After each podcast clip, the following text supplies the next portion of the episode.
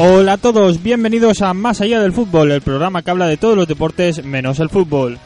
Aquí damos voz a esas disciplinas que no reciben la difusión que merecen en otros medios de comunicación.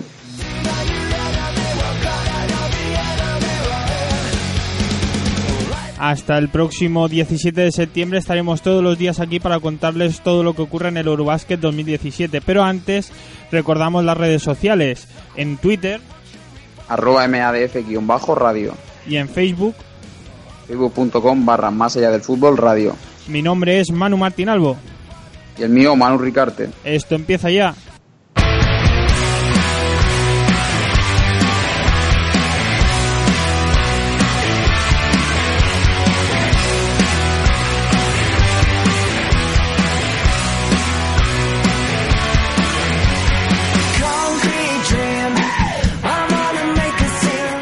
Y como cada día vamos a empezar repasando los titulares de la jornada anterior, en este caso la segunda, con Juanjo García Cutillas. Muy buenas.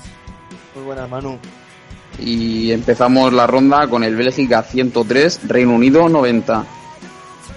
Pues muchos, poco, muchos puntos y poca intensidad en el partido inaugural de, de la jornada de ayer. Hungría 58, Croacia 67. Croacia gana pero no convence. Serbia 92, Letonia 82. El carácter serbio puede con el, con el talento letón. España 99, Montenegro 60. Aquí poco que decir, Huracán español. Rumanía 68, República Checa 83. Mm, dos palabras, Tomás Satoransky. Y Turquía 73, Rusia 76. Eh, Turquía luchó hasta el final, pero no, no pudo con una potente Rusia. Get ready for this shit, nigga. Follow the leader. We are the leaders. Tú sabes. Hacer music international. Hacer Henry Méndez. Music. OPV. Veo, veo. ¿Qué es lo que?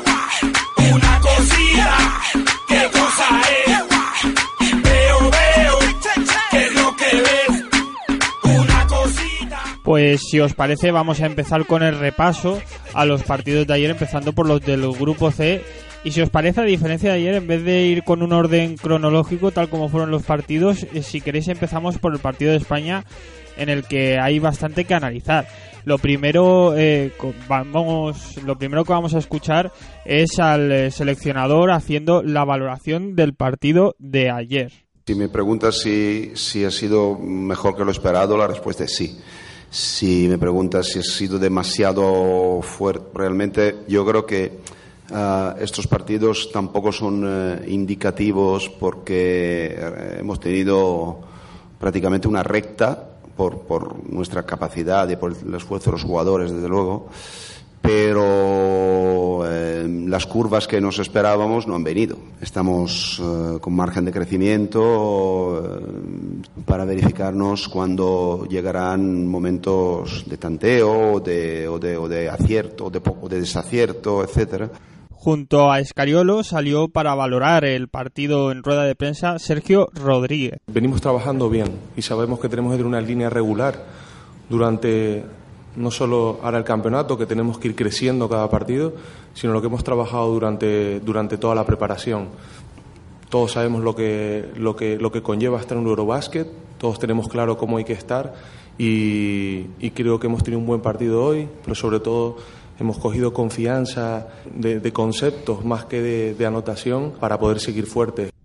España 99, Montenegro 60, ya lo hemos dicho en titulares. ¿Qué podéis eh, destacar del partido?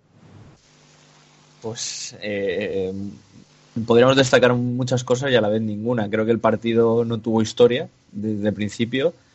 Eh, España demostró un poco lo que venimos comentando de que es la gran favorita, aunque bueno, debutar ganando un partido de 40 puntos es algo extraño. Pese a que yo ya advertí que Montenegro, pese a los nombres, podía ser una selección muy débil.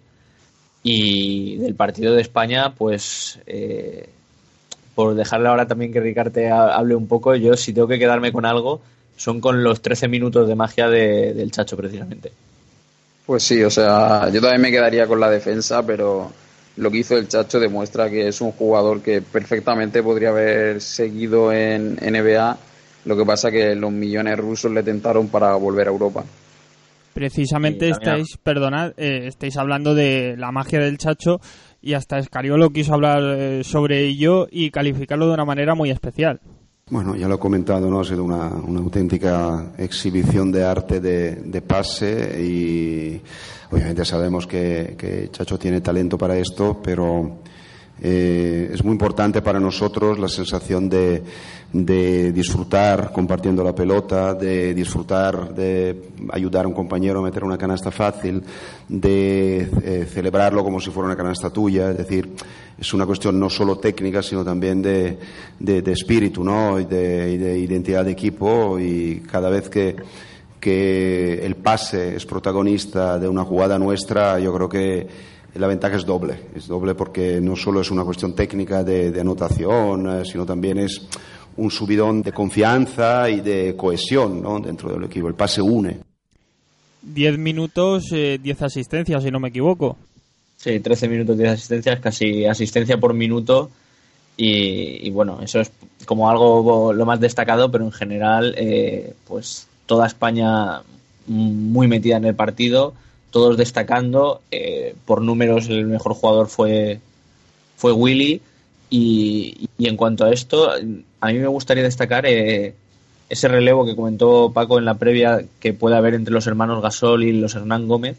Ya no solo porque eh, Willy anotara 18 puntos y cogiera 9 rebotes, sino también muy importante Juancho, que le vimos, como, como dijimos, también ya jugar de alero y que eh, esa posición de Juancho entre el 3 y el 4 la verdad es que es algo que no teníamos desde hace mucho tiempo, que nos va a ayudar mucho en el futuro en la selección española y, que bueno, que en cuanto al juego exterior, pues siempre ayer estuvimos especialmente acertados desde el triple, no creo que todos los días sean como ayer, eh, pero bueno, notas positivas yo creo que todos, eh, incluso vimos también un poco el papel de Navarro que jugó 12 minutos a malas penas aunque bueno, tampoco es muy indicativo el partido de ayer de, cómo serán los partidos de España cuando, cuando vengan igualados. Eso quería comentar porque incluso en la rueda de prensa se dijo que pues eh, que si este era un inicio demasiado bueno, eh, haciendo referencia también lo comentábamos en la previa a que los inicios de España en estas competiciones normalmente no son eh, de esta manera. Sí, eh, te hace pensar si, si este inicio va a ser bueno, bueno o malo. Pero bueno, siempre, siempre es bueno ganar, aunque es cierto que esperemos que esto no implique una, una relajación del equipo, que, bueno, que al fin y al cabo no, no lo creo. Pero tampoco es que en el grupo vayamos a tener demasiados, y ya lo dijimos también, demasiados problemas con ningún, con ningún encuentro. Y, y verdaderamente veremos en qué, en qué estado, tanto físico como anímico, si de exceso de confianza llegamos a los cruces. Sí, yo quería, o sea, yo en su momento cuando antes de empezar el partido, antes de empezar el que incluso tenía dudas de saber quién iba a ser el que aportara en la segunda unidad del equipo. Sabemos que Pau es el líder indiscutible, pero cuando se siente Pau, ¿qué es lo que hay en el banquillo? Y vemos, como ha comentado Juanjo, eh, Billy Hernán Gómez que hizo 18 puntos y 9 rebotes, que Juancho también aportó 13 puntos, Sergio Rodríguez, aparte de las 10 asistencias, aportó 7 puntos, Juan Carlos Navarro aportó 9. Por lo tanto, vemos que España tiene segunda unidad, que a lo mejor era algo que se, se nos podía llegar a achacar, pero que creo que ha quedado demostrado que, tenemos un equipo competitivo, que, podemos rendir si no está Pau Gasol por ese relevo generacional que ya hemos comentado de, de los hermanos en Hernán Gómez con respecto a, a, los Gasol. Y además tenemos un quinteto titular que también rinde, Margasol 9, Ricky 7, Pau 10, Fernando Sanemeterio 10, Abrines 7 por lo tanto, un equipo muy completo. Y bueno, y porque no parezca tampoco todo flores y todo bueno, ahora que dice lo de la segunda unidad, eh, Ricarte, es cierto que, Willy, eh, tanto en la preparación como ahí en el partido, se le ve que tiene un talento ofensivo bestial, pero en los partidos más duros no creo que Willy llegue a jugar tanto porque defensivamente todavía le cuesta mucho y ahí un jugador como Mar Gasol es mucho más diferencial de lo que puede ser Willy delante. No sé si Ricardo coincide conmigo. Sí, sí, totalmente de acuerdo. Sabemos que le falta un poco más de defensa, pero creo que si en algún momento le toca defender y olvidarse un poco más del ataque, no creo que tenga problema para ello. Pues eh, si todo está dicho por parte del partido de España, ¿queréis destacar algo en Montenegro? no. Montenegro, yo ya no sé en qué posición la, pusimos, creo que, la dábamos como que se podría clasificar. Después de ver los partidos de ayer, eh, casi que se confirman un poco mis peores sospechas y es que Montenegro no funciona como equipo y, no sé el papel que va a jugar en este Eurobasket. Yo destacar eh, la nota negativa de Teres Rice. Yo creo que el partido que ha hecho va acorde con la temporada que ha hecho con el Barça. Un jugador que tiene momentos destacados de calidad, pero que al final acaba el partido con siete puntos, siendo en teoría el líder que tiene que llevar esta selección junto a Nikola Vucevic. Pues con esto ahora sí cerramos el partido de España contra Montenegro y nos vamos al eh, primer partido que se jugó ayer del grupo C, al Hungría 58, Croacia 57. Y antes de daros paso a vosotros, hay una cosa que a mí me sorprende al menos y es que en el último cuarto Hungría tan solo hizo 5 puntos.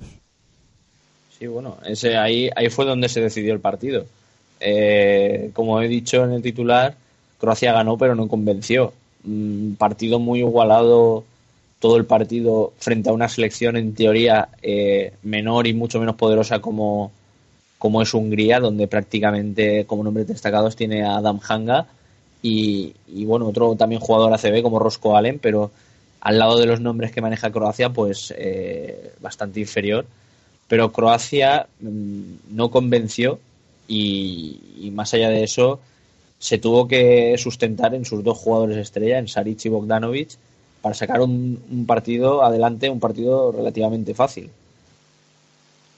Sí, pero Manu, eh, cosa, eh, o sea, no me sorprende a mí lo de baloncesto FIBA tan poca anotación en el último cuarto por el tema de que haya veces que se gana un partido a 60 puntos, como estamos viendo 67. Entonces, si a un partido tan poco a tan pocos puntos puede ser que algún cuarto incluso pase eso y yo, creo que Juan, Juanjo está más, más acostumbrado a esto por el tema de Leboro, Le, Plata y ACB, donde vemos cuartos así, incluso yo creo que se ha llegado a ver cuartos peores en cuanto a anotación. Sí, o sea, eso es sorprendente, pero bueno, yo lo que decía, ahí es donde se decide el partido y, y bueno, que tengan que llegar a esa, a esa circunstancia Croacia es, eh, bueno, eh, peligroso de cara a sus aspiraciones porque eso, han necesitado un cuarto con cinco puntos, eh, que Hungría tirara por debajo del 50% en tiros libres, que estuviera en torno a 50 en tiros de dos y que estuviera en torno, no sé cuánto, pero 5 de 29 en tiros de tres. Es algo, algo aberrante y han necesitado todo eso, más sus dos estrellas eh, jugando a su mejor nivel, bueno, sobre todo Bogdanovic, no, no tanto Saric, pero habrá que ver eh, si, si no les dan alguna sorpresa en este grupo y, pueden pasar cosas que no, que no esperábamos. Estoy, viendo las estadísticas de Hungría y hay hasta cuatro jugadores de, del conjunto húngaro que no anotaron ningún punto. Por lo tanto, con eso se dice mucho que, que la anotación se quede en 58 puntos. Pues con esto, si os parece, cerramos también el repaso a este partido del Grupo C, el primero que se jugó ayer, y pasamos ya al Rumanía 68, República Checa 83.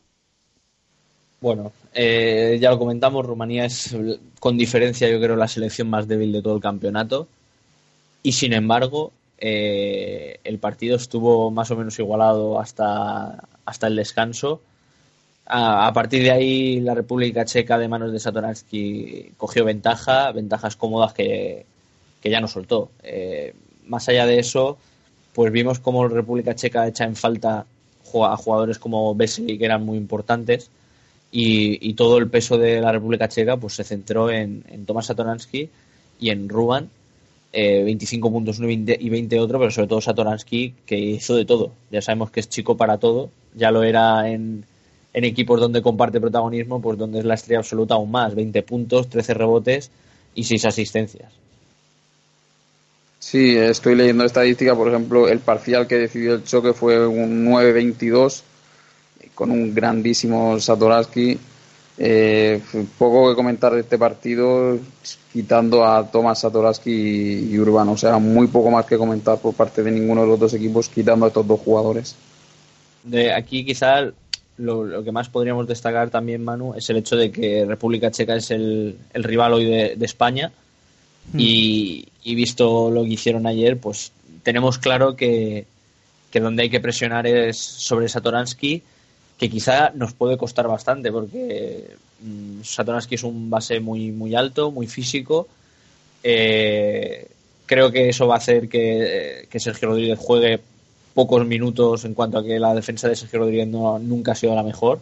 De dos a lo mejor. Quizá haya que ponerlo junto con Ricky y tener a Ricky encima de, de Satoransky. Y, yo creo que ahí pasan todas las opciones de España. Si, si España sabe frenar a Satoransky, eh, bueno, el partido va a tener poca historia de nuevo porque además sabemos que lo más lo más poderoso de España es el juego interior y, por ahí va a hacer va a hacer añicos la República Checa ante la ausencia de Vesely. Sí, para terminar con el calificativo a Tomás Satoransky, 32 puntos de valoración, sumado a 20 puntos, 13 rebotes y 6, y 6 asistencias. Muy importante la defensa que puede hacer Ricky Rubio, sobre todo a este jugador y sobre todo los pases que pueda llegar a, realizar, porque sabemos que Ricky es un gran interceptador de pases. Pues con esto, si queréis eh, comentar algo más de la previa de, los partidos de hoy, antes eh, me gustaría recordar eh, cómo queda la clasificación de este grupo C con España primera, eh, República Checa en segunda posición, Croacia tercera y Hungría en cuarta posición, como en los anteriores casos en los otros grupos, también por el Basket Average, ya que perdió su partido. Eh, hoy, esta tarde, juega Montenegro contra Hungría y Croacia contra Rumanía. ¿Qué veis en estos dos partidos? Bueno, pues eh, Croacia-Rumanía mm, no creo que Croacia sufra nada. Eh, debería conseguir su segunda victoria. Y muy atentos al Montenegro-Hungría porque el que gane ese partido pues va a tener muchas opciones de clasificarse y, demostrará un poco a qué nivel está cada una de las dos selecciones. Hungría para mí tuvo mejor debut, eh, haciendo sufrir hasta el final a, Croacia y Montenegro que después de la paliza que le dieron ayer, pues a ver si sabe reponerse, eh, pensar que cada partido es un mundo o dentro de su ya debilidad psicológica se ha venido ya todavía más abajo. Sí, eh, yo espero victoria fácil de Croacia y que Montenegro y sobre todo Terrell Wright eh, se, se, desquiten del mal partido que hicieron ayer, porque si quieren tener alguna opción, esas opciones pasan por, por ganar hoy, sí o sí, porque si no ya empezamos con un 0-2 en contra o empiezan con un 0-2 en contra que difícilmente les pueda permitir clasificarse. Pues si, si no queréis comentar nada más de este grupo C, pasamos al grupo D.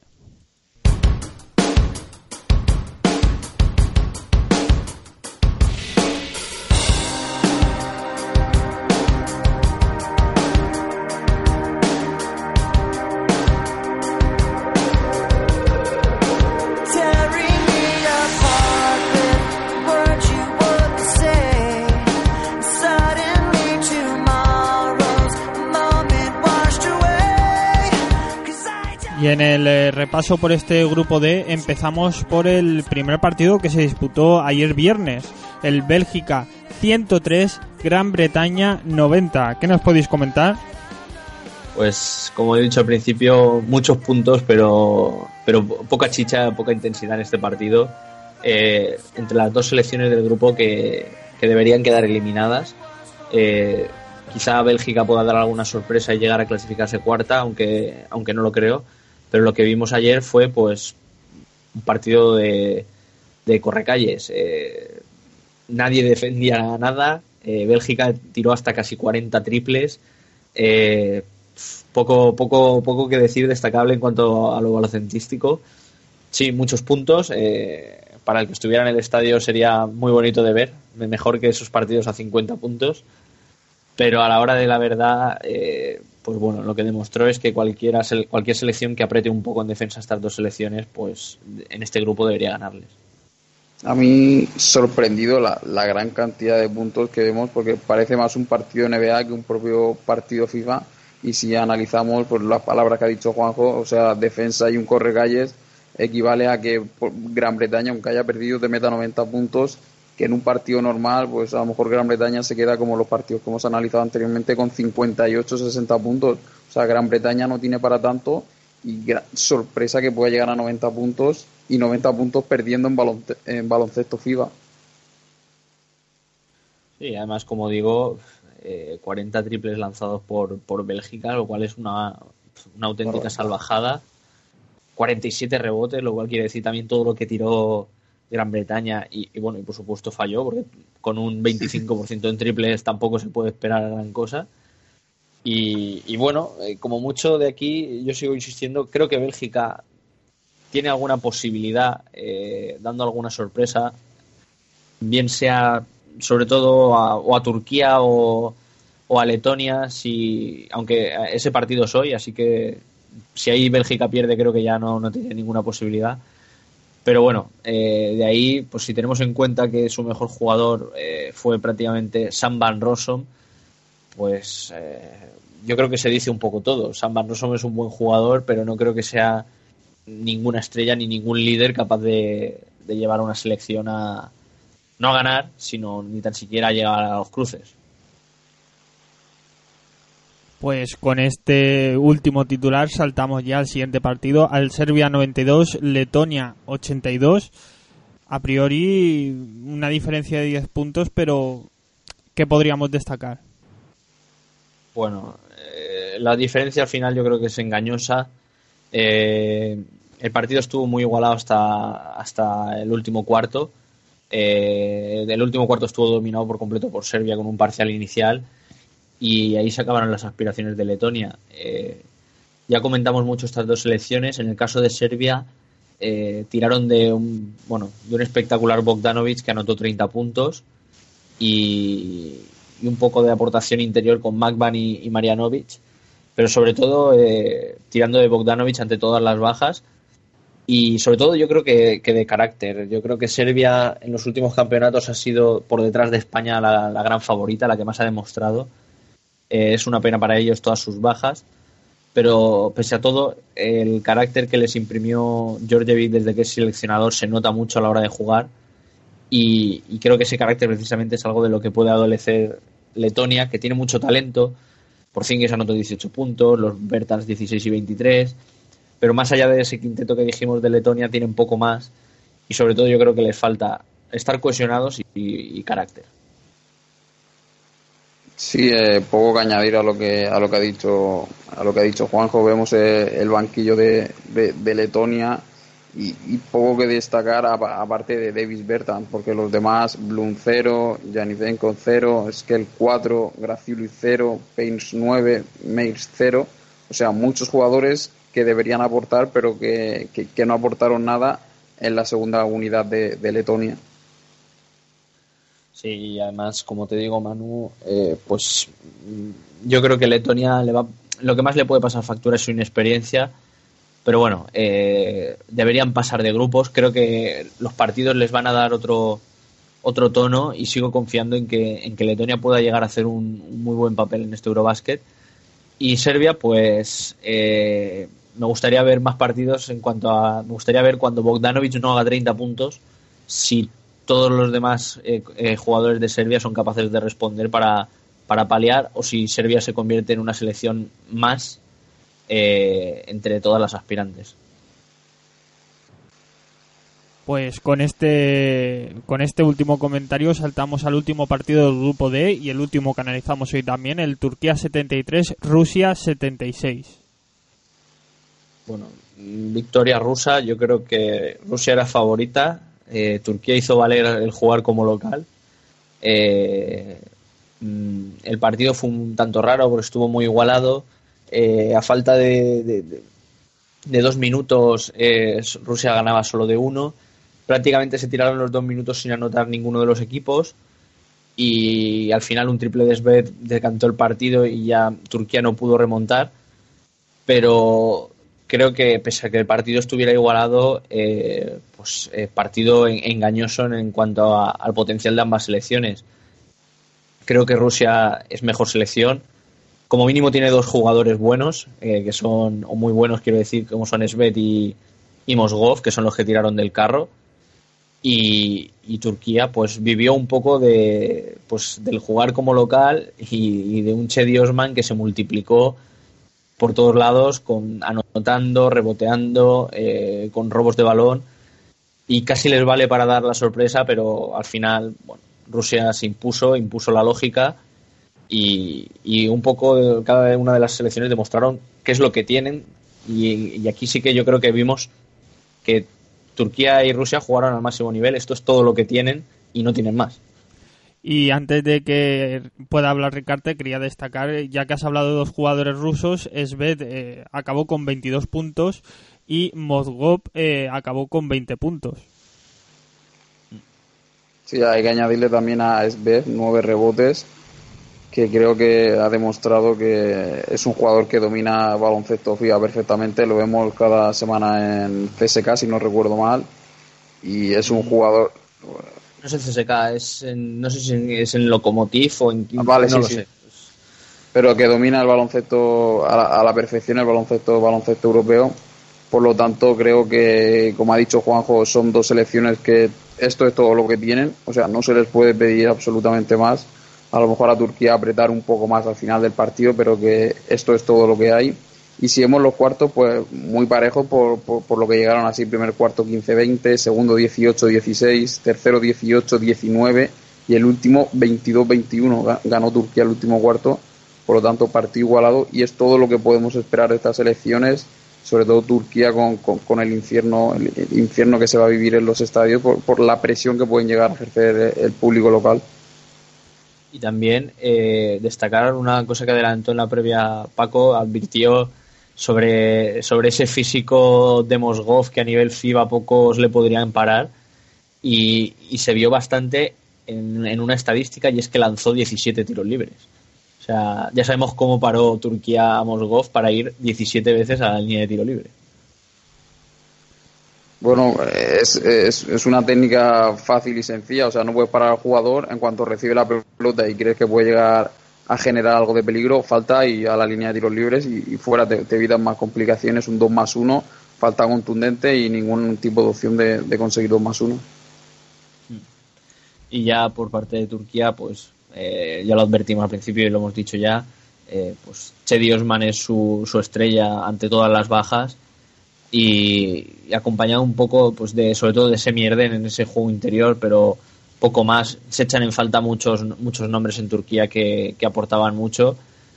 Y, bueno, creo que el, el, papel de Turquía debe ser intentar esa conseguir esa cuarta plaza del grupo, pero más allá de ahí, luego en los cruces, como es un partido, todo puede pasar. Pero creo que ahora mismo el, su objetivo debería ser asegurar victorias. Debería empezar hoy por, por ganar a Gran Bretaña, que es un partido fácil, y a partir de ahí a, a luchar ya has empezado a hablar de, de, la jornada de hoy. Si quieres, antes de meternos en una pequeña previa de cada partido, repasamos la clasificación.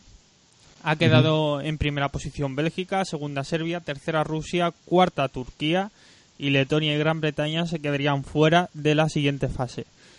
Partidos que se juegan hoy sábado 2 de septiembre, Letonia-Bélgica, Rusia-Serbia y el Gran Bretaña-Turquía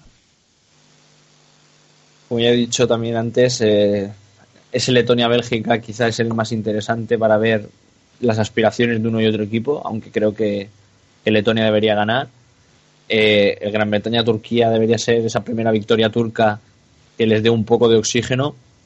Y el partido más interesante para mí es Rusia-Serbia, que para mí decide quién va a ser el primero del grupo.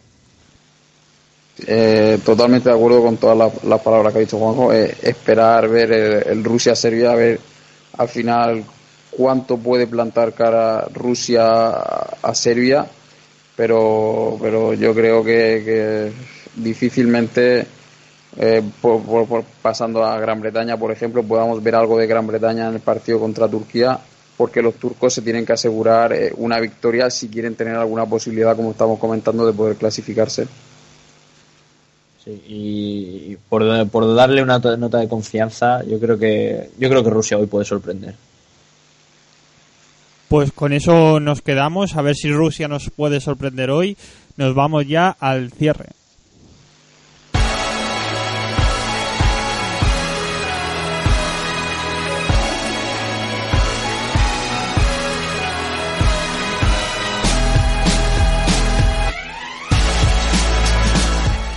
Hasta aquí llega nuestro programa de hoy y lo primero que quiero hacer como cada día es dar las gracias de nuevo a Juanjo García Cutillas por haber estado con nosotros. Muchas gracias a vosotros. Y antes de irnos al cierre, vamos a recordar los partidos que se disputan hoy, 2 de septiembre, en el Eurobasket. Un super sábado tenemos Ricarte que empieza a la una menos cuarto con el Polonia-Islandia. Le sigue el Letonia-Bélgica a la 1 y cuarto. Montenegro-Hungría a partir de las 2. Georgia-Alemania a las 3 menos cuarto. A las 3 y media Grecia-Francia. Después de este partido, a las 4 llegará el Rusia-Serbia. Y a las 5 menos cuarto, partido que emite 4, República Checa-España. Después de este partido, a las 5 y media, un interesante Ucrania-Italia. A las 7, Finlandia-Eslovenia. 7 y media, Croacia-Rumanía. A las 8, Gran Bretaña-Turquía. Y cierra el programa de hoy a las 8 y media, Israel-Lituania. Recuerden que pueden escuchar todos nuestros programas en iVoox buscando el podcast de Más Allá del Fútbol. Nosotros volvemos mañana, al mediodía. Hasta mañana.